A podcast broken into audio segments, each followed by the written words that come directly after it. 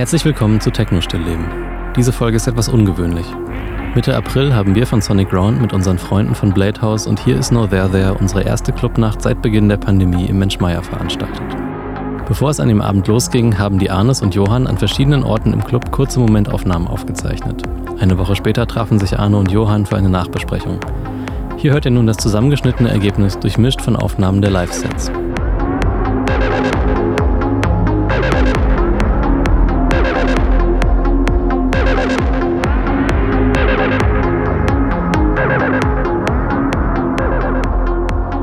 Aufnahme läuft. Hallo? Hallo, hallo. Ah, Na, ihr? Na, wir Wo sind wir denn gerade? im Menschmeier im Backstage. Ja, wir schreiben den 15.04.2022, Karfreitag. Ich habe gestern erfahren, das Tanzverbot gilt in Berlin nur bis 21 Uhr, also müssen wir noch 40 Minuten aushalten. ah, Und dann gut zu wissen. kann Dann haben wir auch immer noch losgehen. zwei Stunden und dann geht's los. Genau, um 11 geht's hier los. Ja, wie letzten Monat angekündigt, die erste Veranstaltung nach gut zwei Jahren jetzt. Stimmt, 15.01.20 war, Erste Clubnacht nachts. war die erste Clubnacht in der Griesmühle. Die erste und letzte. Gott hab Ja. sie selig. Eine Woche später haben die den Laden dicht gemacht. Ja, Dachten sich, besser wird's nicht. nee, genug davon. Blick nach vorne. Was Ja. steht heute an? Was geht euch gerade durch den Kopf? Wir spielen ja alle auf dem Mainfloor hintereinander. Erst Hüllkurve, da bist du, Arne, dabei. Dann Arne als Arne Kappen. Ja, das bin Und ich später um fünf bin ich mit Andi dran. als Crowds. Uh, ich glaube, man hört auch schon im Hintergrund Soundcheck. Ja, Das sind hier live äh, leere Flaschen, die gegeneinander klirren. Lampet reißen ab. Und seid ihr aufgeregt? Ja, schon seit Wochen, glaube ich. Ich habe dafür aber ganz okay geschlafen. Und dann war ich erstmal joggen und es ist krass, wie schnell und weit man laufen kann, wenn man voller Adrenalin ist, habe ich festgestellt. so nach dem Kaffee ohne Frühstück einfach los und rennen. Das ging erstaunlich gut. Und dann habe ich noch versucht, mich hinzulegen. Das hat natürlich nicht geklappt. Zu viel Puls. Ja, das hatte ich auch noch vor. Ist auch noch nicht. Joggen. Nee, hinlegen. Sie angekommen sind, sind immer Leute um diese Lagerhalle nebenan gerannt. Keine Ahnung, was da los ist. Hm? Haben wir das eigentlich gesagt? Wir sind gerade im Menschmeier. ja, haben wir gesagt. Ja. Aber das ist einfach, wir sind schon ein bisschen durch. Also der Abend ging noch nicht mal los und wir sind eigentlich schon Ja. kaum auf dem Zahnfleisch. Wer ist denn eigentlich alles da heute? Wer ist denn alles schon am Start? Wir haben ja die Blade House Leute. Genau, in der sogenannten Räuberinnenhöhle. Die ganze Nacht Blade House. Ja. Und Sonic Ground zeichnet verantwortlich für. Heißt das den Mainfloor oder die Halle? Wie heißt Keine Der Ahnung. Techno-Floor. Hat keinen Namen. Die große Halle. die große Halle? Da geht's los mit euch beiden. Also erst Müllkurve, dann Anne Kappen. Ja. Dann Anna Kost. Dann Krauts, Andi und ich. Dann, Hanna Bertig. Die war auch schon zu Gast von aller Ende Anfang. genau. Ja. Genau, Dann, nach Hanna Bertig kommt dann Nein. So, ich muss jetzt mal kurz unten meine Freundin reinlassen. K. Ich rede einfach weiter und tu so, als hättet ihr mir Fragen Okay, ja, gestellt mal und schauen, ob, man, ob wir dich mithören. Das ist voll das Ach, stimmt, du äh, Privacy-Ding, ne? wenn ihr das einfach Du kannst auch muten, das um so ein. Nee, nicht muten. Ja, okay. Nee, lass mal. Wir lassen das mal laufen. Wir sind nämlich alle verkabelt Ja, wir haben mit heute, Sendern. Johann hat uns heute mit Ansteckmikrofonen ausgestattet. Das ist das mobile Setup. Mal schauen. Es ist ein Experiment. Ob es geglückt hat, werdet ihr äh, selber entscheiden. Ich glaube, es ist wie immer, es wird nicht an der Technik scheitern, Johann. Ja, du hörst es ja nicht. Ich höre es jetzt nur über den Kopfhörer. Aber Ja, ich ja. höre jetzt, wie er ähm, die Treppe runtergegangen ist und jetzt gerade die Tür aufgemacht hat. Jetzt höre ich die Hallo. Straße draußen. Ah, jetzt hat er Hallo gesagt. Krass, wirklich? Ja. Ich höre Birte, seine Freundin, leise im Hintergrund. Hat er sie aufgehört? Ist sie so ein Babyfon? Äh, keine Ahnung. Ich Johann gesagt. keine Wir sind übrigens live. Da ist ein Ansteckmikro und es wird alles nach oben übertragen, was wir jetzt zu sagen haben. Birte sagt Hallo. Komm rein. Schön deinem Gesicht dabei zu beobachten, wie du zuhörst. Gerade wie so auf einmal ist gerade die Mundwinkel so- Ist warm, ne? Ist gut. Ich war auch Vor allem, ich stelle mir gerade vor, auf wie vielen Ebenen das halt irgendwie wahrgenommen wird. Das ist einmal da unten, ich nehme das wahr, ich erzähle es dir, du musst es dir vorstellen und dann noch die Leute, die eventuell den Podcast hören, die dann... Ah, jetzt höre ich Andi, aber jetzt wird die Verbindung Post schlecht. extrem. Egal, ich blende das jetzt erstmal aus und, und wir können ja weiterreden, bis er wieder da ist. Äh, wo waren wir stehen geblieben? Genau, der Mainfloor äh, nach Hanna Bertig sind N1 N1. und das war's dann dort. Und Ach stimmt, danach ist ja dann auch Schluss auf dem Info. Ja, ja, schon. Es ist dann um neun sind die da, glaube ich, fertig. Ah, okay. Naja, wie dem auch sei, es gibt dann parallel dazu auch noch die, das Theater. Ja. Ein kleiner, aber feiner Floor. Ich finde, der ist sehr schön gemacht. Der war früher so ein bisschen. Ähm, Das habe ich ah, verpasst. hi Arne ist wieder. Ich habe nichts verpasst. Habt ihr schön mitgehört? Wir haben ein bisschen Also mitgehört. ich nicht, ja? aber Johann hat übersetzt, was passiert. Also stille Post Ja. mediatisiert. Birte ist da mit Obst und Gemüse. Ah. Koks und Gemüse. Obst und So heißt das haben wir auch schon schönen Folgentitel. Koks und Gemüse. Ja, genau. Wir wollten gerade anfangen zusammenzufassen, was im Theater passiert. Also das Theater ist ein kleiner, feiner Floor, der gerade oder vor kurzem neu gestaltet wurde. Ich glaube, Mitte, Sep- Mitte, nicht Mitte September, Mitte März hatte der seine erste Party. Genau. Und vorher war der auch ein kleiner, feiner Floor, aber mehr so ein bisschen rough. Und da stand so ein alter Trabi Genau, im der, Raum. Der steht jetzt in der Halle. Und jetzt ist das so ein kuscheliges Ding mit einer Galerie und Holzvertäfelung. Tageslicht tatsächlich. Großer Kronleuchterartiges. Das ist ganz cool, das ist so ein Mobile. Bewegt das sich das bewegt nachher sich noch? irgendwann auch noch. So ganz langsam. Das ist äh, mechanisch sehr interessant. Muss man, da kann man sich damit beschäftigen. Genau, und dort geht es los mit einer Künstlerin, Anna-Maria van Reusel. Die hat auch eben schon aufgebaut und Soundcheck Ja. gemacht. Das sieht sehr interessant aus. Drei Stative mit viel. Ich glaube, sie hat das größte Setup, Ja, ich glaube was auch. die Anzahl Ja. der Instrumente und so angeht. Und Ja. das glaube ich. Also sie hat sich komplett ein, einmal eingebaut in drei so Stehtische.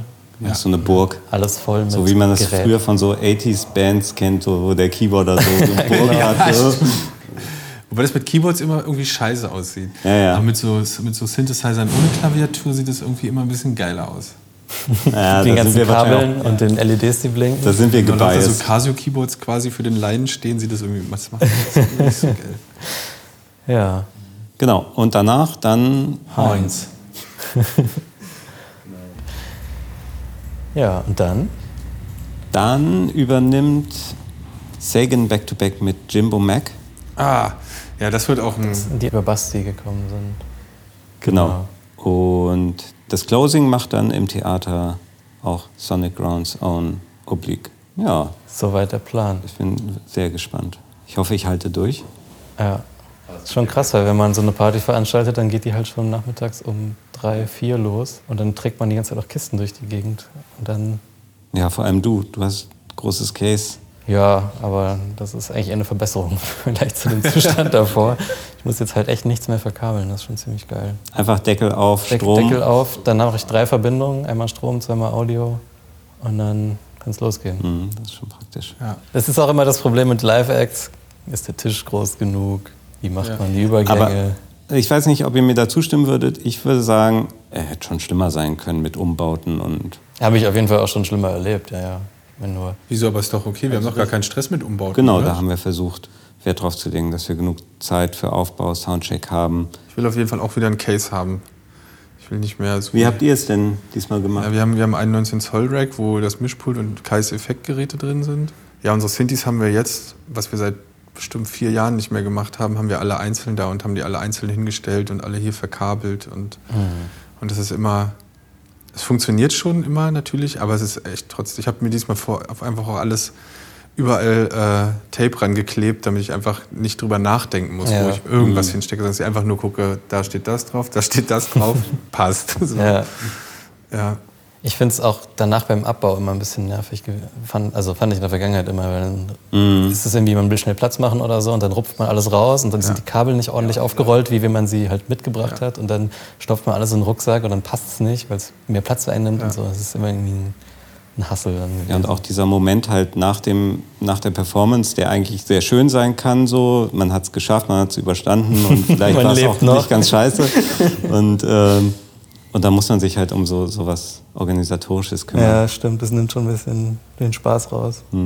Was habt ihr denn für ein Setup, Crowds? Äh, ja, wir, wir haben es uns möglichst unkompliziert gemacht. Also einerseits, weil wir um 5 Uhr morgens spielen, haben wir gesagt, nicht zu kompliziert machen, dass, dass es halt ja, irgendwie ein bisschen sicher ist. Ein bisschen, deswegen ist es überschaubar. Das heißt, Andy hat sein Modularsystem. In der Mitte steht der DJ-Mischer, wo alles zusammenläuft. Und auf meiner Seite steht die Drum Machine, Drum Sequencer. Und dann haben wir noch ein Hall als Effektgerät und auf der Mastersumme noch ein bisschen so diese Multiband-Kompressoren. Das sind so zwei Pedale. Ach, diese ganz kleinen Dinge. Genau. Mhm. Aber auf jeden Fall, das, das war eigentlich schon länger so, ein, so eine Idee von uns, dass wir uns immer die Möglichkeit irgendwie erhalten wollten, ein Setup zu haben, was möglichst klein ist und trotzdem funktioniert. Und ich weiß nicht, ob wir je bisher dazu gekommen sind, das auch wirklich zum Einsatz zu bringen, weil es dann doch meistens so war, ah, wir haben einen Gig, geil, dann machen wir halt, bringen wir so, so viel und coolen Scheiß mit, weil wir es selber auch cool finden, das, diese Faszination an den Geräten und so, äh, möchte man ja doch dann irgendwie ein bisschen zeigen, was man hat. Und, ähm, aber trotzdem, ja, gab es diese Idee von wegen ein, ein, Setup zu haben, was möglichst kompakt ist, was man vielleicht auch gut transportieren kann, falls man mal woanders ist. Und das ist quasi das Mixer, äh, Modularsystem, Drum Sequencer. Das sind drei handliche Koffer im Moment, ne? Oder das, ja. das, das, Case für den Mischer ist sogar ein Rucksack, oder? Der ist in so einer Umhängetasche, ja. in so einem Hardshell-Case. Das Modularsystem ist in seinem Koffer. Und dann habe ich noch so einen, so einen Rucksack, da ist die T8S drin. Da wäre jetzt aber auch noch mega viel Platz. Ja, genau. Und einerseits, genau, das wollte ich noch sagen. Also einerseits äh, dieses Setup, um so ein bisschen so eine sichere Bank zu haben um 5 Uhr morgens, mit, äh, je nachdem, wie viel Konzentration da noch übrig ist. Und andererseits, weil wir auch gemerkt haben, jetzt nach langer Zeit nicht spielen natürlich, ja, erstmal erstmal zum Reinkommen wieder auf das Essentielle äh, konzentrieren und ich glaube, das könnte auch ganz gut funktionieren in der großen Halle um die Uhrzeit, weil das Ergebnis von diesem kleinen Setup ist halt auch, dass es dann nicht so vielschichtig ist in, in den Sounds und ja, wie viele Sounds gleichzeitig und wie komplex das insgesamt ist. Aber ich hoffe, glaube, das könnte ganz gut funktionieren. Also es ist halt kann man die Dinge lange ausspielen und so. Das erzeugt ja auch eine ganz besondere Wirkung, finde ich immer, wenn genau. Dinge lange stehen bleiben und dann kurz weg sind und dann aber wiederkommen und man kennt sie ja schon so gut. Das ist immer ganz toll. ich mag das total.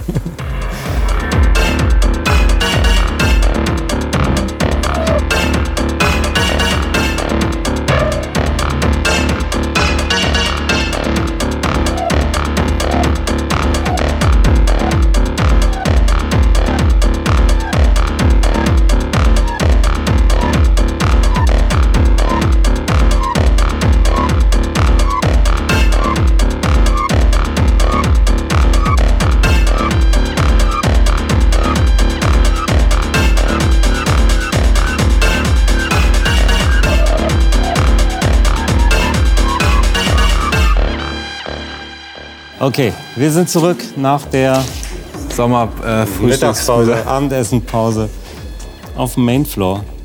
Hi. Hi, wer ist denn da? Hey? Hi, ich ich sehe sie nicht. Ich höre sie nur, aber ich sehe sie nicht. äh, hey, ja, ich bin Moritz von Here is No There There.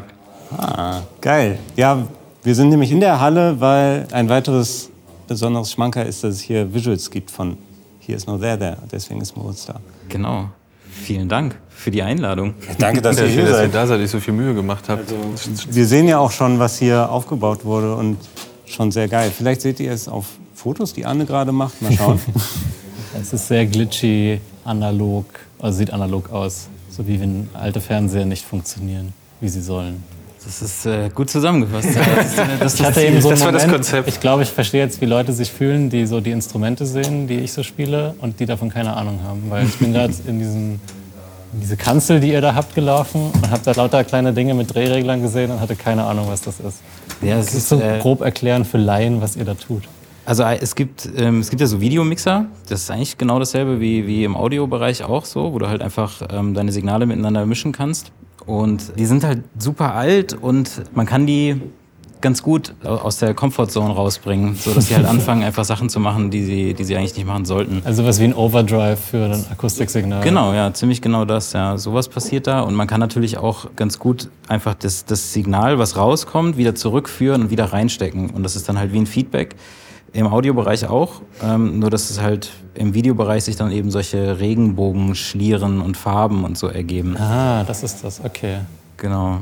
Und ja, das ist, also weil du gerade meintest, analog und so, also es ist tatsächlich nicht wirklich analog. Aber es tut so. Eigentlich nicht. Also es ist halt so, diese, diese, es gibt diese Videomixer in analog, aber da passiert sowas nicht, weil ähm, diese, diese krassen Farben entstehen dadurch, dass das äh, Signal einmal digitalisiert und wieder, wieder von digital zu analog zurückgewandelt wird. Dadurch entsteht so ein Delay in diesem Feedback Loop und nur dadurch entstehen diese Farben, weil halt die einzelnen Linien, also ein, ein analoger Fernseher, so ein, so ein Röhrenfernseher ist ja so, dass er so einzelne Linien zeichnet mit einem Laser. Und deswegen gibt es immer Halbbilder. Also es werden sozusagen einmal die ab, abwechselnd die geraden Linien und die ungeraden Linien gezeichnet. Und wenn du diesen Delay in diesem Feedback Loop drin hast, dann verschieben sich diese Linien gegeneinander. Mhm. Und dann fängt es halt an, ähm, solche super weirden, sehr schönen, sehr farbenfrohen Bilder zu ergeben. Und dann haben wir noch äh, ein paar 3D-Objekte, die hat, die hat Leon gebaut, ähm, mit dem ich das heute Abend zusammen mache. Der ähm, baut mit äh, Blender 3D-Objekte, die er dann ähm, in Osti Studio zu Ton umwandelt, sozusagen. Also Osti Studio ist ein, ein Programm, mit dem du einfach äh, das ist einfach ein digitales Oszilloskop und du kannst praktisch aus Blender raus diese Form zu Ton machen und dann ergibt es auf diesem Oszilloskop praktisch diese Form. Blender ist doch so ein Programm, mit dem man so 3D-Modelle erstellen genau. wie so für Videospiele oder Genau, also du machst halt einfach einen, einen Würfel sozusagen in Blender zum Beispiel und dann kannst du dieses Objekt in, ähm, in, mit einem Plugin zu Ton umwandeln. Und dieser Ton wiederum, wenn du den in ein Oszilloskop schicken würdest, würde wieder diesen Würfel ergeben. Weil das Oszilloskop ah. zeichnet ja auch einfach nach einer Frequenz halt eben diese Linie. So. Ah, okay. Genau. Und so macht der diese 3D-Objekte und ähm, die kommen dann auch noch dazu. Das klingt, als wäre das alles überhaupt nicht dafür gebaut gewesen ursprünglich, sonst hätte man das irgendwann erkannt und dann so Spielereien damit gemacht. Genau, es gibt auf jeden Fall schon relativ viele KünstlerInnen, die mit so Oszilloskopen auch, auch so 3D-Animationen und sowas machen.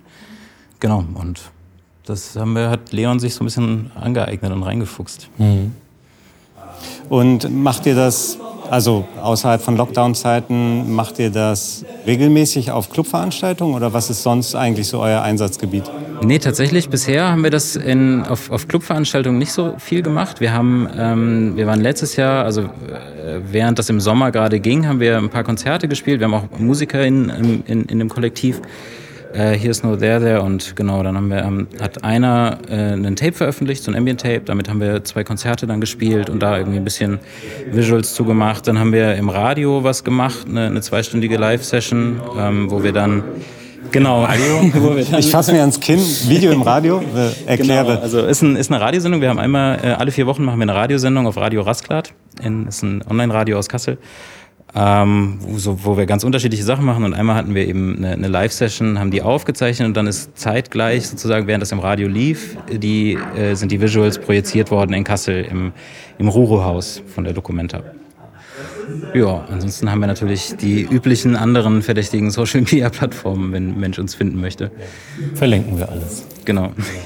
Und ähm, du hast gerade schon gesagt, also hier ist noch der, der ist nicht nur eine Visual Crew, sondern auch Label, Schrägstrich Kollektiv? Oder genau, also Label.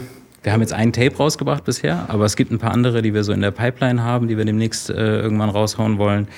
Ähm, muss rüber zu Aniere gucken, der das eine noch mastern muss. Ermahnende Blicke.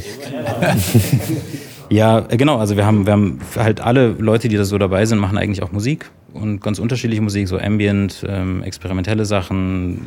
Ich mache ja Dub, ähm, Leon macht so Ilbient, würde ich es mal vielleicht nennen. Also genau, da gibt es auf jeden Fall noch einige Sachen, aber in letzter Zeit in erster Linie tatsächlich mehr Visuals so neben dem Radio.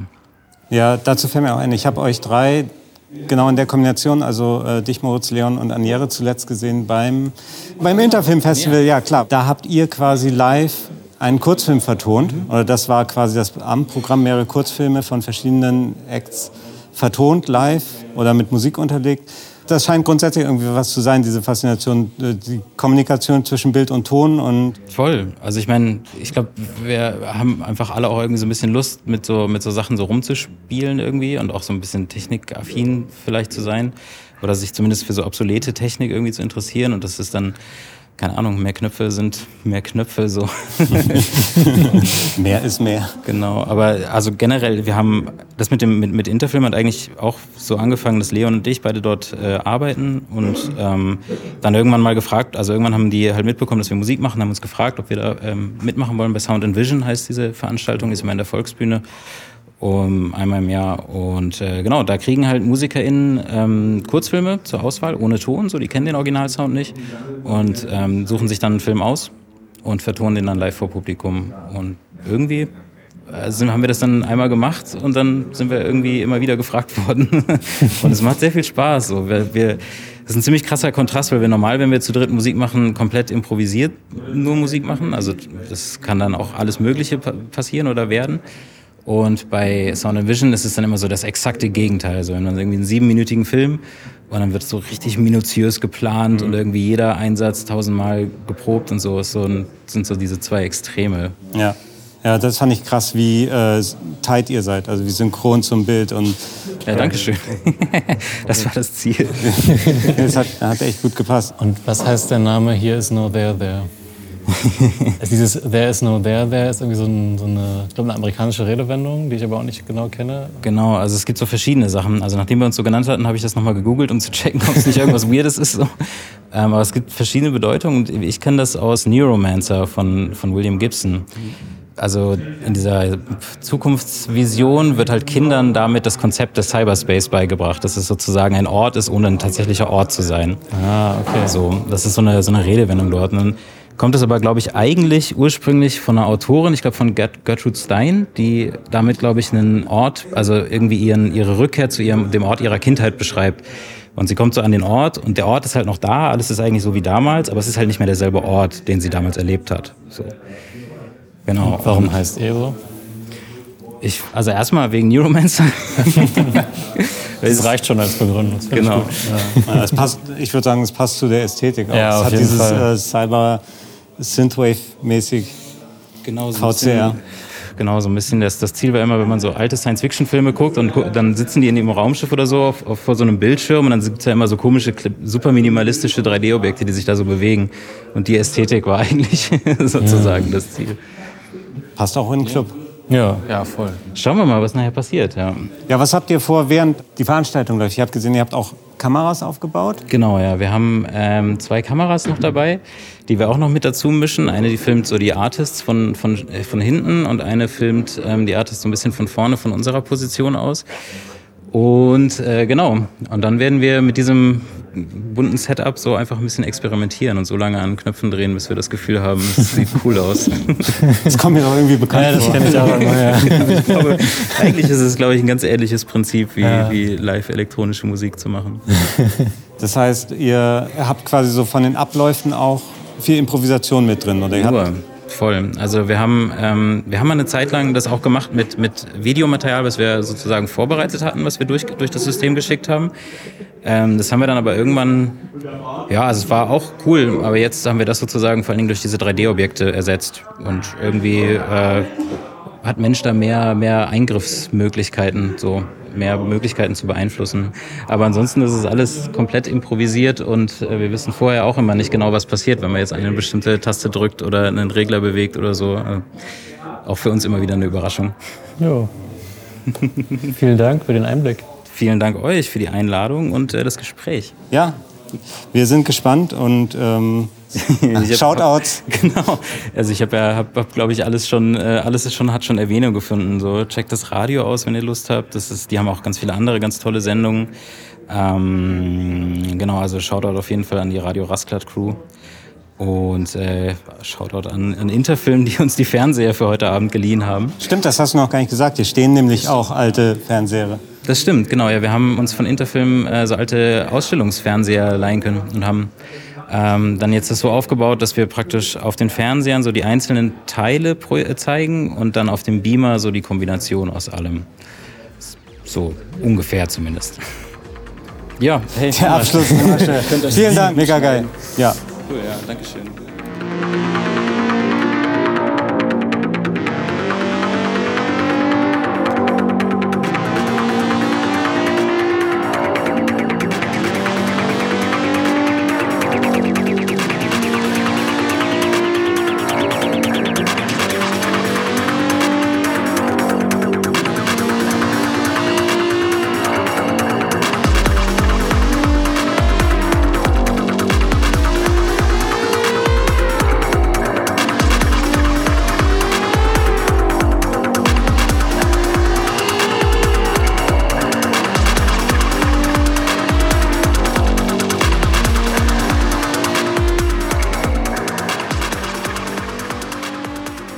20 Minuten noch, dann gehen da unten die Tore auf. Uh, Countdown läuft. Kann man hier aus dem Fenster gucken? Ich will mal ganz kurz rausgucken, ob, man, Ob, ob Leute kommen? ob schon Leute da sind. Ob man was hört, wenn man das Fenster aufmacht, das ist wie so ein Fußballstadion. das schneidest du dann rein, Johann. Ja. Was geht euch jetzt durch den Kopf? Oh.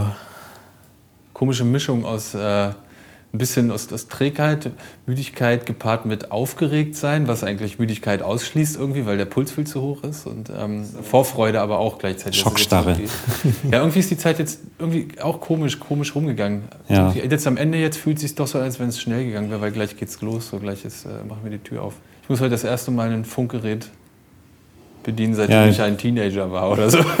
Du bist, äh, du bist äh, wie heißt es? Abend, Abendleitung, Abendleitung irgendwie. In der ersten ja, Hälfte. Der Abendleitung mit, mit Basti. Chef vom Dienst.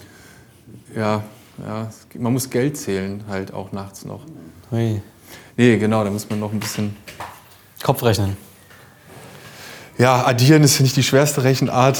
Wenn es über die Zehner geht, dann wird schon. Ah, da wird's dann. Und das, und das heißt, du musst halt bis wann konzentriert bleiben? Na, meine Schicht geht um fünf los. Ach, ah, ich dachte, du wärst in der ersten Hälfte. Nee, ich spiele ja. Also wir spielen ja mit Hüllkurve in der ersten. Und das ist ja quasi um elf machen wir auf, um eins spielen wir. Ja. Und dann um zwei. Ja, und dann spielt Arne um zwei. Und dann. Und doch, wir nehmen gerade auf. Juli, komm ran. Komm ran. Äh, das passt eigentlich ganz gut. Wir Wie ist die Lage da unten? so, hier kommt Juli von Numpad und von äh, Nein. N1. Ich bin gar nicht da. Stapelweise Geld vor sich, so wie es aussieht. Monopoly. Gib uns Nee, mal ein gutes kannst ein, Schlusswort. paar, kannst ein paar Aufkleber hier noch überall auf die Tische knallen, ja, das ist eine gute Idee, das mache ich noch. wenn du hier gerade so stehst. Und erzähl einen Schlag aus deiner Jugend. Vielleicht. Nee, lieber nicht. Worauf freust du dich am meisten heute Abend? Was ist dein Highlight? Auf den Moment, wo ich nach Hause gehen kann. Wow, was ist jetzt für eine Stimmung? Nee, äh, gute Frage. Worauf freue ich mich am meisten? Ich glaube, wenn der Moment passiert, äh, wenn wir unten stehen und spielen und die Leute feiern es. Ich glaube, das ist auf jeden Fall der schönste Moment. Wenn er denn kommt. Das ist ein gutes Schlusswort.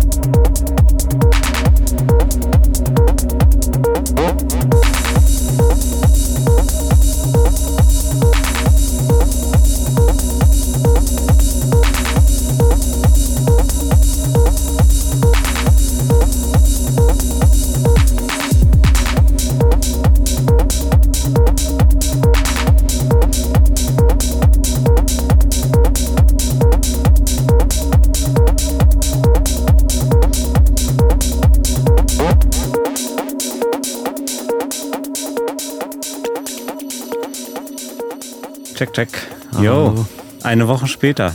Ja, ein Ahne weniger. Der ist auf der Strecke geblieben. genau.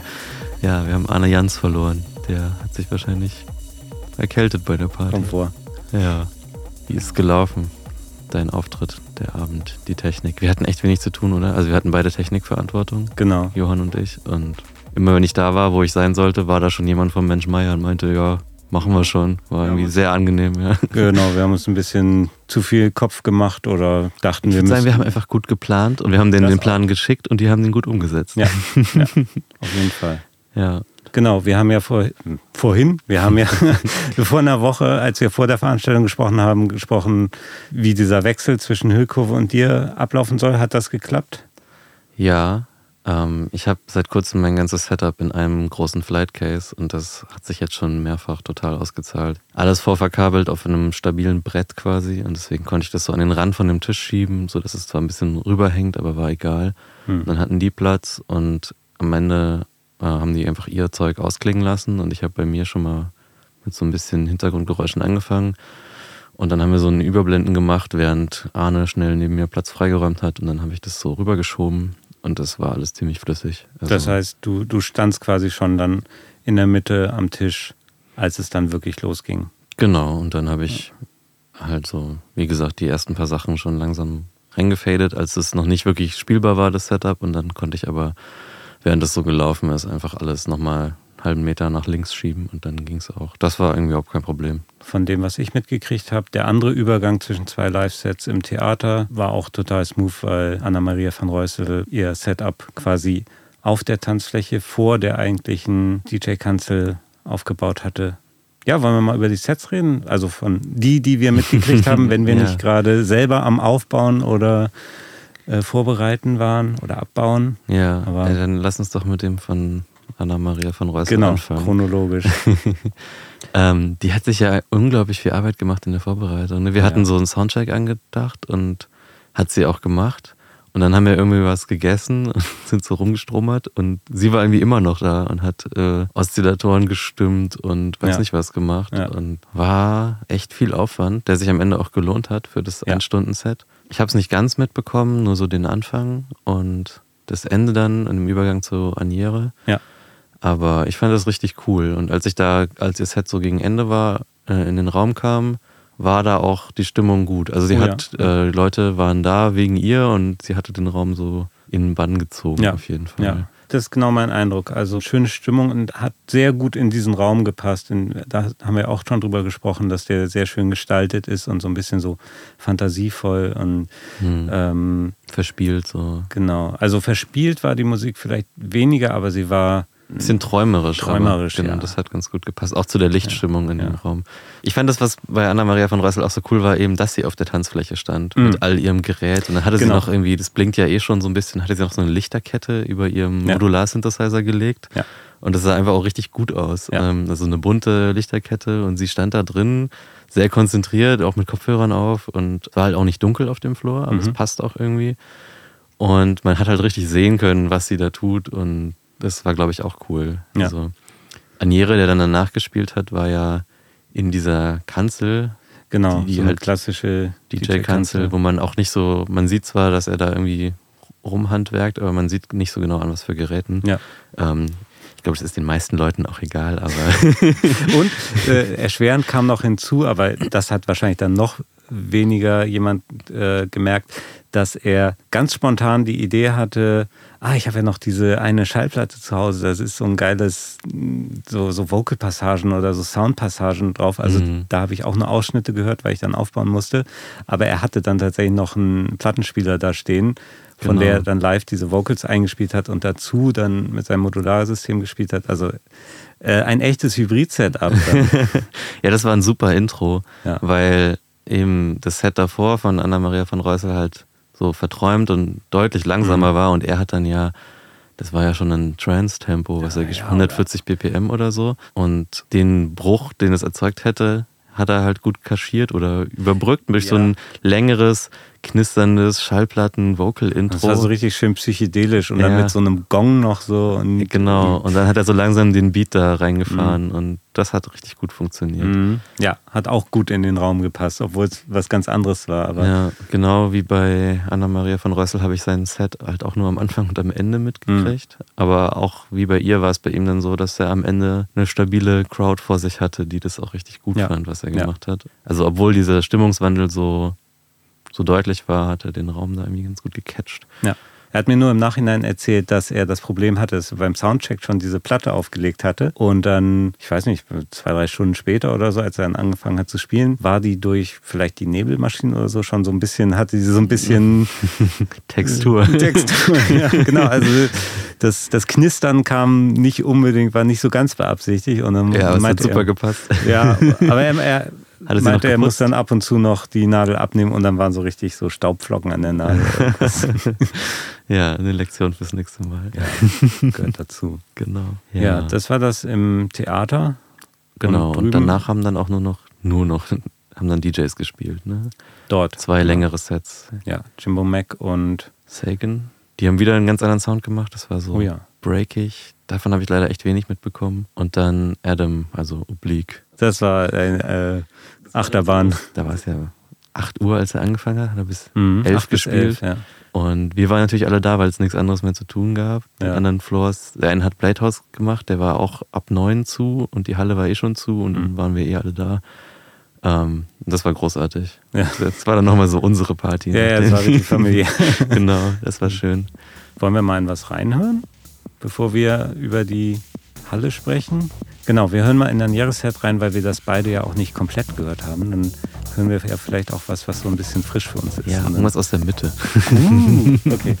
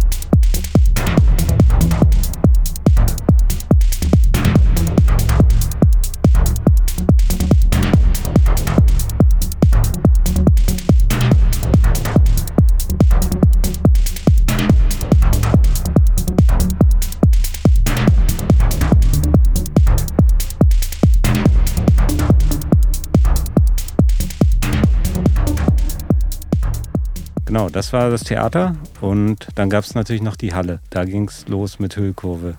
Die haben so ihren Hüllkurve-Sound da Voll, volle abgeliefert. Kanne. Volle Also Kanne. so viel 303, viel Acid, relativ reduzierte Drums und dann so vielschichtige melodische Sachen. Ein super Einstieg fand ich in diesen Floor, Ja. der auch sehr schnell voll wurde. Ja, also voll. Leute standen irgendwie schon im Flur quasi, also dieser Gang dazwischen und die Tür aufging, war es direkt voll und Nebel und Ja. Visuals. Das war ein Ja, schöner. Einstieg da. War ein bisschen witzige Stimmung auf der Tanzfläche. Wahrscheinlich auch über den Abend verteilt, aber bei Hüllkurve ist es mir insbesondere aufgefallen. So die Leute waren, Sehr motiviert. ja, ja, genau. Ja, das stimmt. Also die Stimmung war direkt sehr gut. gab eine witzige Situation. So, ich stand halt so auf der Tanzfläche und habe mich so ein bisschen verantwortlich gefühlt als äh, Teil der Technik-Crew. Und dann sehe ich so, so einen jungen Dude, so, der vorne schon so sehr extrovertiert getanzt hatte. Und dann geht er auf einmal so nach vorne. Und wir hatten es halt so aufgebaut, links das, das Setup, wo die Plattenteller und CDJs für die DJs standen. Und da drüber war noch eine Projektion. Und rechts daneben war ein großer Tisch mit den äh, Live-Sets, wo Hilko in dem Moment gespielt hatten. Und dann geht der Dude so rum und steht halt da, wo die DJ-Technik stand. Und äh, ich gehe so hin und sage so, hey, äh, alles, alles okay bei dir? Und er guckt mich nur so mit ganz großen Augen an und so, ja, wann kommen denn die DJs? Wann kommen denn die DJs? und, und, und ich so, oh je, äh, ja, sorry, wenn... In äh, zwei Stunden.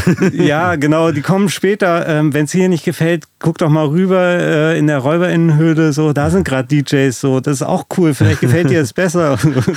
aber ich hatte ihn falsch verstanden. Er so, nein, das ist mega cool hier. Aber wo sind die DJs? Das ist ja alles Playback. Und er hat er nicht gesehen, dass, hat er nicht gesehen, dass die Ölkurve drüben stehen. Und Das ist ja genau das, der gegenteilige Effekt, den man als Live-Act so erzielen will, oder? Aber er hat sich dann sehr gefreut, ähm, als ich ihm dann gesagt habe, doch, doch, die beiden Jungs da drüben. Und dann, ja, okay, alles klar. Und das war eigentlich eine sehr schöne Situation irgendwie. Aber es war auch sehr missverständlich und so ein bisschen aneinander vorbei. Aber ja, du dachtest, er will einfach nur wissen, wann es dann richtig losgeht. ja, und erstmal hatte ich Sorge, so, okay, da geht einer irgendwie so nach vorne und bist so ein bisschen know your boundaries. Aber hast du ihm dann noch erklärt, dass das gerade Live-Acts sind, die er sich auch Ja, angucken kann? ja, das habe ich auf jeden Fall gesagt. Das, äh, ich weiß nicht, wie viel davon angekommen ist. er hat sich auf jeden Fall gefreut. Ähm, also Dass es doch jemand live spielt. genau, Das- genau. okay. Vielleicht hat ihm das einfach gereicht. Ja, aber interessant, oder? Also, dass, dass das so wichtig ist, dass man das Gefühl hat, Mhm. da ist wirklich ein Mensch, der die Musik macht. Ja. Weil Robert Henke hat ja in der letzten Folge gesagt, es ist ja eigentlich egal. Aber er hat es auch mit so sehr, sehr großen Veranstaltungen in Verbindung gebracht, wo man die Bühne eh nicht mehr sieht, Mhm, weil man mhm. 100 Meter entfernt auf dem Strand in Genau. Mexiko steht oder so, hat er gesagt. Aber ich glaube nämlich auch, so, das macht total was aus, wenn einfach jemand hinter einem Tisch steht Ja. und geschäftig aussieht. Also du meinst, dass dieser, dieser Typ im Menschmeier auch quasi nach einem DJ gesucht hat? Ja, er wollte halt, äh, es war ihm ja offenbar wichtig, dass da Leute kommen und äh, für keine Musik Playlist machen. ist. Genau, dass es nicht aus der, aus der Dose kommt. Mhm. Ja. Aber das ist mir auch schon mal passiert, irgendwo auf der Fusion. Also es war nicht Fusion, aber letztes Jahr gab es ja so Mini-Fusions. Kerala Dust war das, da habe ich die kennengelernt. Sehr coole, so Elektro, Techno, mit Gesang, Band. Mhm. Auch fand ich ziemlich gut, hat auch super gepasst in dem Moment. Und stehen die ganze Zeit so Leute auch vor mir, ich höre so, wie die so reden und die waren auch so, ja, keine Ahnung, wann jetzt hier mal jemand kommt und mal auflegt. Und Mhm. ich so, ja, aber der spielt doch die Band. Die so, was für eine Band? Ich so, ja, guck mal da vorne, da stehen Leute und machen Musik. Und die hatten das auch irgendwie gar nicht auf dem Schirm, dass es seit einer Stunde oder zwei irgendwie da so eine Band gespielt hat. Dachten halt auch, es kommt aus der Konserve irgendwie, ja.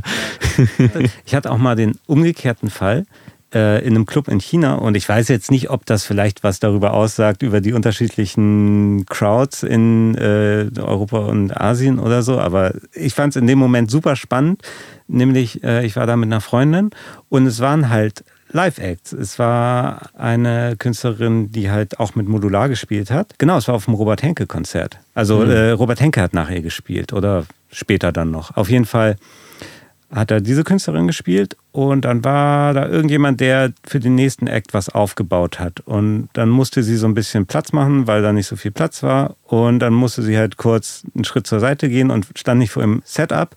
Und dann fragte mich die Freundin, mit der ich da war, so, Hä, wie geht denn das? Die Musik geht ja weiter und sie ist gar nicht mehr da dran. Also das war dann so, ah, okay. Äh, Das heißt kein Klavier, ne? nö, ist leider Playback. Keine Folge Techno-Stillleben, ohne dass wir drüber lachen, wie Leute nicht verstehen, wie das eigentlich funktioniert. Ja, aber auch auf ganz unterschiedliche Ja, Arten. es gibt immer wieder neue Facetten von Ja. Nichtverständnis. Ja. Ach, schön. Schön, auf jeden Fall. Ich finde es überhaupt nicht schlimm oder verurteilenswert. Das- Naja, das äh, auf jeden Fall, wir sind ein bisschen abgeschweift, aber ähm, genau, das ist beim Hüllkurve-Set passiert. Und was ich dich noch fragen wollte, Hüllkurve haben ja auch eine Live-Version von einem Remix, den Kai Uwe, die eine Hälfte von Hüllkurve, für dich gemacht haben. Ähm, hast du den gehört live? Ja, ich, ich war ja eh die ganze Zeit da, weil ich da direkt danach gespielt habe Ah ja. und, Und, eh nichts war das? Besseres zu tun hatte. Ja, das war schön. Die haben so halt so einzelne Spuren davon, so mit ihren Live-Stimmen gemischt da. Ähm, es war schon auch sehr verfremdet von dem Track, wie er halt auf der EP erschienen ist. Du meinst verfremdet von dem Remix selbst oder von dem Original? Von dem Remix nochmal verfremdet. Also sie haben halt so eher die Backing-Tracks genommen, also Ja. so irgendwie ein Arpeggio und so ein paar so Stimmungssachen und haben halt die, ich glaube, die Drums klangen ziemlich live drüber gelegt Mhm. und ich weiß nicht, ähm, weil es halt ein Remix von Kai Uwe ist, ist natürlich sehr viel Acid 303 Zeug drin. Ich weiß nicht, ob er das live gespielt hat. Ja, aber was ich sagen wollte, ist natürlich großartig, äh, Ja. eigene Musik auf dieser sehr großen Anlage zu hören. Und hat mich auch sehr gefreut, als sie mich gefragt haben im Vorfeld, ob sie das spielen dürfen. Echt? ja, Haben sie dich um Erlaubnis Also Kai? Uwe hat mir eine Nachricht Uh. geschickt und gefragt, ob äh, sie das spielen dürfen. Dann dachte ich, so, natürlich darfst du das Nein, spielen. nein. 100 Mark. Noch was zu Hüllkurve? Ich fand es sehr gelungen, es hat sich auch sehr rund angefühlt. Ja. Ich hatte auch das Gefühl, die sind noch voll drin. Hm. Ähm, so um fünf vor drei bin ich dann mal nach vorne gegangen und ich glaube, die waren schon so ein bisschen gestresst, weil sie dachten, wann kommt er denn und löst uns ab? Und dann waren die Ja. so, ja, wird ja auch Zeit, jetzt mal los. Ich so, okay, sorry, ich dachte, ihr seid noch voll dabei. Ah, okay. Ja. Sie waren auf jeden Fall weniger übermüdet als Acts, die später kamen. Über wen redest du da? Andere mich oder mich auch. Ja. Ja, Also, die Gnade des frühen Slots. ja, genau. Das habe ich auch gemerkt. Das war, glaube ich, das früheste überhaupt, das ich mal gespielt habe. So Echt? Um, um zwei war ich dran und Ach, so krass. früh habe ich noch nie gespielt. Und das ist ja echt toll, wenn man richtig wach ist. Dann- Ja, ne? Sonst hält einen halt die Nervosität und die Anspannung so Mhm. wach, aber man ist halt doch irgendwie fertig. Und da war natürlich auch viel Nervosität im Spiel, Mhm. aber Fiel mir gerade noch ein bei Müdigkeit. Shoutout an Kai Uwe auf jeden Fall, dass er dann um wie viel Uhr straight morgens noch auf die Arbeit gefahren ist. ja, der hat sich da irgendwie ein bisschen verplant. Oder ich weiß nicht, woran Ja. es liegt. Auf jeden Fall musste er dann um, um fünf wieder arbeiten. Ja, auf jeden Fall Respekt. Ja, krass. Von eins bis zwei Musik gemacht. Dann haben wir noch bis drei gewartet, weil die nicht abgebaut haben, solange ich nicht fertig war, was auch Ach. sehr nett war. Und dann war er aber auch so, als ich fertig war, kam er an. Hat mir gratuliert und sofort eingepackt. Ja. Verständlicherweise. Ich habe es auch gar nicht mitgekriegt, dass er gegangen ist, aber ich wusste schon, dass er. Er hat er ja auch angekündigt. Ja, und dann warst du dran. Da war ich dran. Und? hatte sehr viel Spaß. Auch, glaube ich- ich, die größte Anlage, auf der ich bis jetzt gespielt habe. Der Sound war auch richtig gut, also allgemein Danke. und bei dir auf jeden Fall. Ähm, aber die, Die hatten dann mal eine Function One und dann haben die ein Crowdfunding gemacht, um sich eine eigene Anlage zu kaufen, Ja. um, weil die Function One nur gemietet war. das hast du mir schon mal gesagt. Genau, ich habe nämlich bei dem meine- Crowdfunding auch äh, gespendet und dann beim Abholen von irgendwelchen T-Shirts, glaube ich, gab es als Dankeschön, war ich dann da und habe mit den Leuten gequatscht und da meinte der, die haben jetzt halt eine, eine andere Anlage drin, ich vergesse gerade, ich weiß gerade nicht, wie die heißt. Nicht Kirsch-Audio. Stutt, ist das ein Ding? Ich, aber ich habe es nur im Venue Rider gelesen. Egal. Ja. Auf jeden Fall, sie haben jetzt eine eigene Anlage da drin und ich mag die. Ja, und es hat natürlich voll Spaß gemacht, auf dieser Anlage zu spielen. Ich bin sehr zufrieden gewesen danach, weil ich glaube, dadurch, dass ich eben auch noch so relativ fit war, mir sind jetzt keine großen Fehler passiert. Ich höre jetzt im Nachhinein auf der Aufnahme auf jeden Fall die Nervosität, weil ich doch recht schnell war. Also ich glaube, das Material hätte es auch hergegeben, es langsamer zu spielen. Dann hätte ich aber nicht alles geschafft, weil ich kam echt ziemlich genau auf eine Stunde, so wie es geplant war. Und habe alles angespielt und es hat auch funktioniert. Also es hat Spaß gemacht und es fand, fand auch Anklang. Mit schnell oder langsam meinst du jetzt nicht das Tempo, nicht die BPM-Zahl, sondern ähm, wie lang ein Element Genau, wie quasi lange ich die am Stück, Szenen so ausspiele und wie schnell was Neues reinkommt oder Genau. wie lange was stehen bleibt. Ich habe immer das Gefühl, bei so einem Live-Set, die Entscheidung fällt man ganz am Anfang und zwar manchmal auch unbewusst, Mhm. weil man sich selbst und auch das Publikum daran gewöhnt, wie ab, na, abwechslungsreich ist vielleicht das falsche Wort, aber wie schnell sich Dinge ändern Ja. und neue Sachen Ja. reinkommen und rausgehen. Ja. Und wenn man dann einmal drin ist, dann spürt man richtig so einen Druck, wenn man angefangen hat, schnell die Sachen reinzubringen. Aus Nervosität passiert Ja. das halt auch sehr leicht. Ja, voll. dann merkt man selber irgendwann, ah, jetzt hat sich irgendwie länger nichts geändert und dann ist man in so einem Modus und das Publikum ist auch irgendwie dran gewöhnt. Und das dann nochmal zu ändern, ist sehr schwer. Ich glaube, auch in einem Ein-Stunden-Set eigentlich fast unmöglich. Ja. Ohne dass es halt irgendwie eine Irritation erzeugt. Ist auch anstrengender zu spielen, weil man mehr Handgriffe in kürzerer Zeit machen muss, aber da hilft es vielleicht, wenn man dann früher spielt. Ja, ich meine, hinterher fällt einem immer auf, was man besser machen kann. Ich meinte ja schon, länger ausspielen, langsamer spielen. Habe ich tatsächlich gestern auch gemacht auf einer Geburtstagsparty von einem Freund. Da habe ich weniger von dem Material gespielt und auch ganz leicht verändert habe ich seitdem auch. Aber ich habe die Sachen länger ausgespielt und das hat auch sehr gut funktioniert. Aber das ist halt eine Lektion, die ich aus diesem Auftritt mitgenommen habe. Ja, und es ist vor allem auch quasi deine Vorstellung von dem, was du geplant hast, was du vorgehabt hast und das damit dann quasi abgleichst mit dem, was tatsächlich passiert ist. Jemand im Publikum kriegt das ja eventuell gar nicht so mit oder nimmt das anders Genau. wahr. Auf mich hat es nämlich eher so gewirkt, ah schön, es ist voll abwechslungsreich und es passiert immer wieder was so, dass man äh, ja sehr unterhalten wird. Ja, es ist ja auch eine Art, ähm, Techno zu spielen. Ja. Ähm, ich mag halt eigentlich die langsamen Sachen, die dann so eine hypnotische Wirkung durch diese Monotonie Ja. erzeugen. Ich glaube, ich habe das auch in unserem Vorgespräch im Backstage da, was jetzt für Leute, die das gerade hören, irgendwie eine Viertelstunde her ist, für mich halt eine Woche. Ich glaube, ich habe irgendwie sowas gesagt, wie man kann die Sachen ja dann auch länger ausspielen. Ja, habe ich dann selber nicht gemacht. Aber ähm, Ach, ich bin was. trotzdem sehr zufrieden und äh, es hat auch sehr viel Spaß gemacht. So. Ja, schön. Also ich finde es voll interessant, diese Beobachtung, weil so, dass man am Anfang eines Sets aus Nervosität vielleicht eher schneller neue Elemente reinbringt und dann vielleicht bemerkt, oh, jetzt so, so hatte ich es eigentlich nicht geplant. Dann ist es aber mega schwierig, eher Fahrt rauszunehmen. Es ist Ich glaube, es ist tatsächlich einfacher. noch unbewusster, weil man einfach in einem Modus ist, wo man sich daran gewöhnt, dass alle 16 Takte was passiert.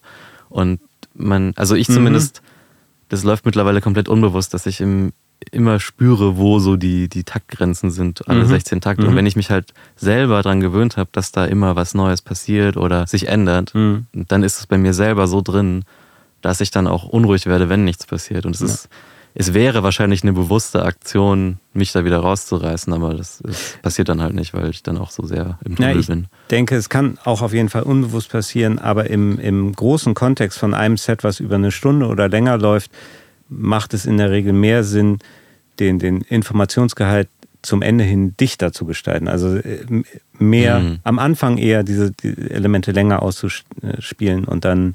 Jetzt, wo du es sagst, tatsächlich, das war auch nicht so geplant, aber das Set, was ich da gespielt habe, würde so auch sehr gut funktionieren, weil ich am Anfang, weil ich wusste, ich spiele nach Hüllkurve, Mhm. eher noch so ein paar melodischere Sachen habe und gegen Ende wird es dann perkussiver und ein bisschen nicht mehr so gerade und da lebt es dann halt viel von so Ja. ein bisschen schnelleren Wechseln. Ja, ähm, ja noch eine Sache, die man hätte besser machen können. Hätte, Aber hätte. wie gesagt, ich bin voll zufrieden, es hat Spaß gemacht. Ja. Ich habe auch nur positives Feedback danach bekommen von Nice. meinen Freunden. Aber trotzdem, es war toll. Und ist es schon auf Soundcloud? Es ist auch schon auf Soundcloud. Es ist schon auf Soundcloud. Dann kriegst Wer hat denn das gemastert, Johann? Sag doch mal.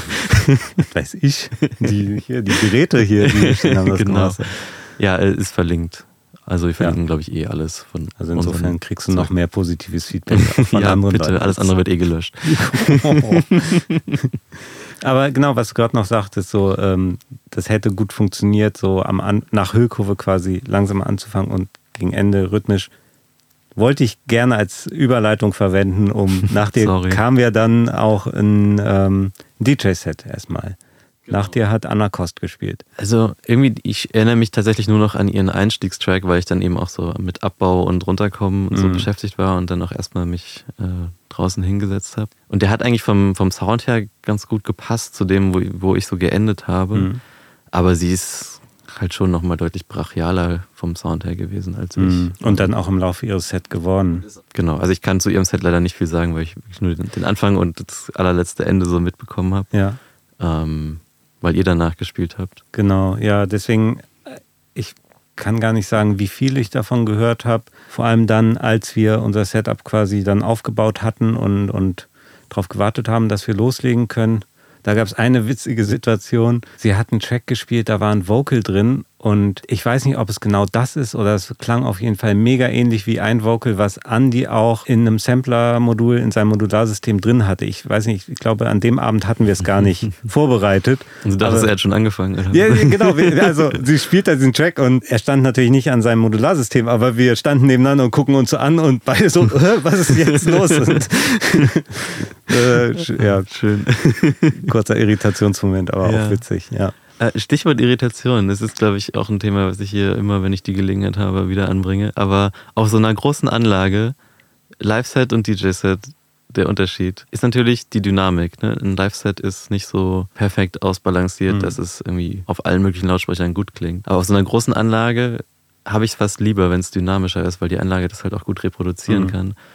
Und mir haben halt auch einige von, von meinen Freunden im Nachhinein gesagt, ähm, dass sie diesen Übergang von mir zu Anna Kost, dass irgendwas komisch war. Und sie konnten nicht so wirklich einen Finger drauf legen, das, die kennen sich da vielleicht auch nicht so aus Mhm. und nicht so ein geschultes Gehör. Aber ich glaube halt, es ist zum einen natürlich so ein bisschen der, der Stilwechsel gewesen, aber auch, es ist ein anderes Hören, wenn du plötzlich äh, gemasterte Tracks abspielst, wo Mhm. es einfach ja, einfach auch sehr, sehr laut ist auf so eine volle Art. Also einfach das Spektrum ist immer sehr voll Mhm. und äh, immer alles maximal druckvoll und Ja. total äh, rausgearbeitet. Äh, und dass das im- zu diesem Bruch dazwischen nochmal so ein bisschen mehr beigetragen hat. Das ist einfach, es ist natürlich ein anderer Sound, eine andere Künstlerin, eh andere Musik, aber auch irgendwie eine andere, andere Art, es wahrzunehmen. Mhm. Und da haben wir jetzt ja auch im Vorgespräch schon mal drüber geredet, dass man das vielleicht in Zukunft bei der Planung von so einem Abend berücksichtigen könnte, dass es vielleicht nicht so häufig so einen Wechsel, so ein Hin und Her gibt, Ja. weil das eben Zwischen Live-Acts zwischen Live-Act und DJs. DJs, weil das irgendwie auch immer so ein bisschen so eine Irritation erzeugen kann, die ja auch vielleicht gut sein kann, wenn man Ja. eh einen Bruch hat, aber Und man weiß auch gar nicht, wo man hingucken muss, wo jetzt die Musik gerade herkommt. genau. Ja, nee, voll. Aber Stichwort Mastering, du hattest schon jetzt so ein bisschen Nerd-Technik-Talk, ähm, du hattest schon was auf der Summe, oder? Du hattest den Analog Heat. Der Master-Track geht durch den Octa-Track von Electron und da ist auch ein Kompressoreffekt am Ende drauf. Ähm, der macht aber, glaube ich, gar nicht so viel. Also, weil, also mein Erleben mit Kompressoren beim äh, Live-Set vorbereiten ist immer, wenn man sie dann irgendwann einstellt, dann passen sie genau zu dem einen Stück, wo man sie für Mhm. eingestellt hat. Mhm. Und in meinem Setup ist es so, dass sich das nicht umschaltet. Das heißt, der Kompressor bleibt auf seiner Einstellung Ja. die ganze Stunde lang und das Material, was aber da durchläuft, ist halt immer ein anderes. Das heißt, ich kann den gar nicht so feintunen. Ja. Um, und wenn ich aber irgendwie einmal eine Kompressoreinstellung habe und dann da so rein komponiere, also neues Mhm. Material baue, habe ich ganz oft das Problem, dass ich so irgendwann merke, ah, irgendwas, es klingt irgendwie nicht gut. Und Mhm. dann fällt mir auf, ja, der Kompressor ist die ganze Zeit drauf und verzerrt das auf so eine Art. Ah, und dann ja. ist es meistens besser, wenn ich ihn nicht drauf habe. Deswegen der Kompressor, den ich da benutze, am Ende macht nicht viel. Ja.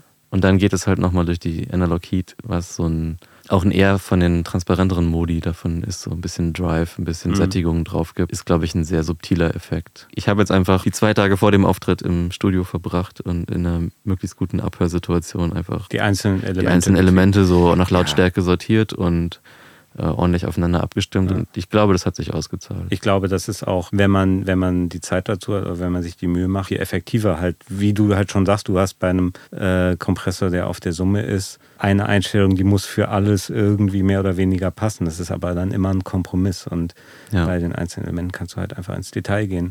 Ja, das ist halt äh, der Luxus, wenn man sein Material vorbereitet.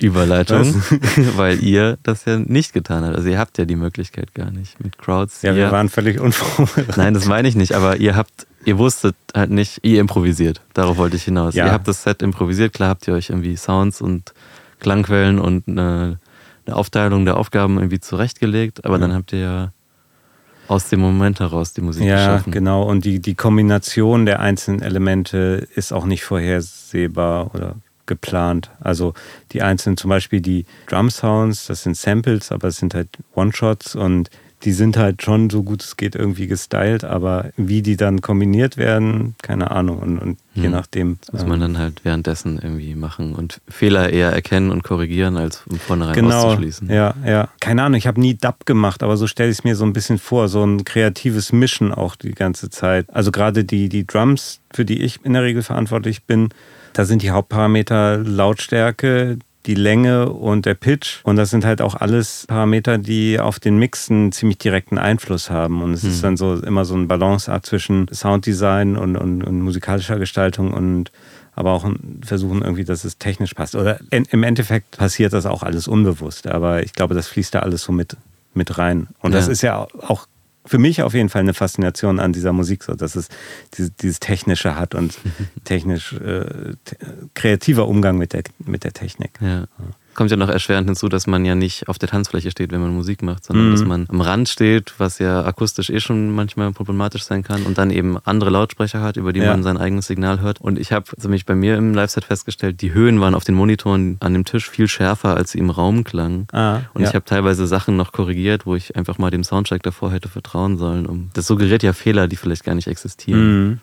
Also grundsätzlich Monitoring ist auf jeden Fall mega wichtig, aber ich widme dem Ganzen auch ähm, bisher nicht so viel Aufmerksamkeit, wie ich sollte. Ähm, ich fand den Sound im Menschmeier, also erstmal auf der Tanzfläche sowieso gut, äh, wie gesagt, und den Monitorsound aber auch gar nicht schlecht. Also ich hatte das Gefühl, ich höre schon alles, was da ist. In, Mhm. in welchem Verhältnis oder wie jetzt das quasi ähm, spektrumsmäßig ausgewogen ist, ist vielleicht nochmal was anderes.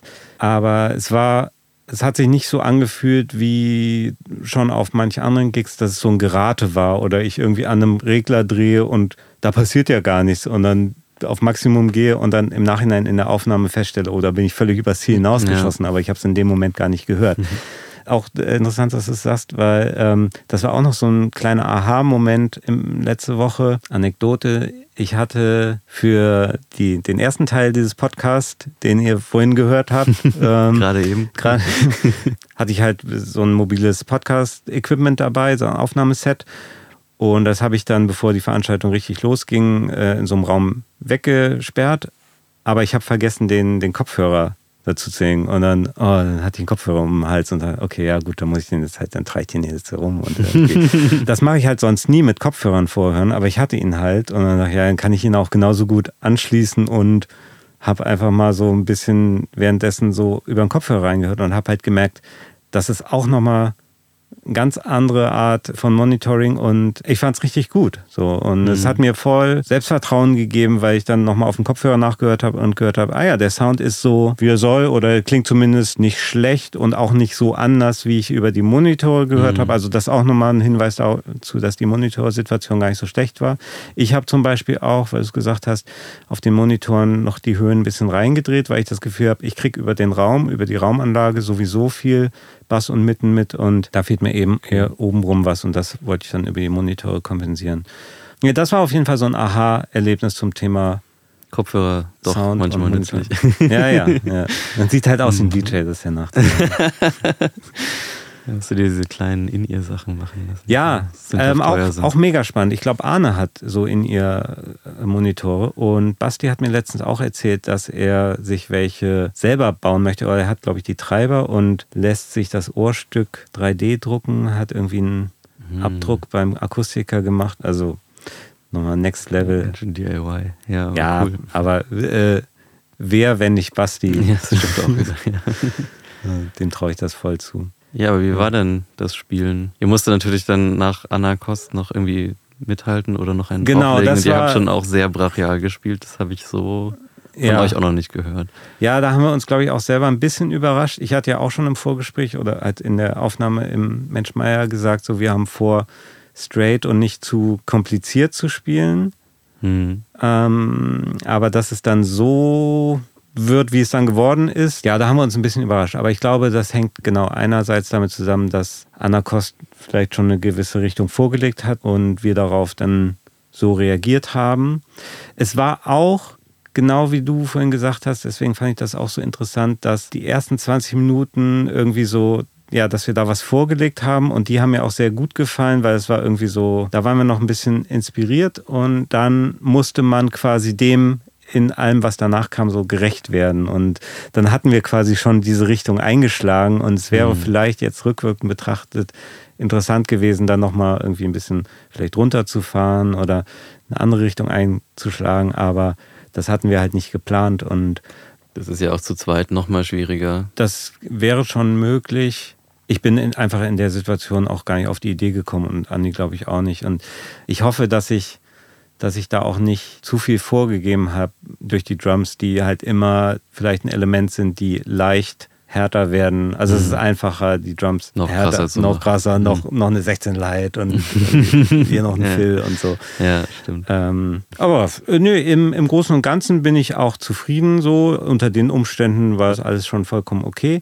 Ich bin vor allem auch zufrieden, nämlich auch wieder Stichwort Mastering. Wir hatten auf der Summe so zwei Pedale, das sind so Multibandkompressoren und das finde ich hat auch ganz gut funktioniert oder hat sich gut angefühlt, also auch beim Soundcheck und das, das würde ich gerne beibehalten oder weiter ausarbeiten. Man wird uns auch bald wieder hören auf der Superbooth. Uh. Im Zelt, Zeltdorf heißt es, glaube ich.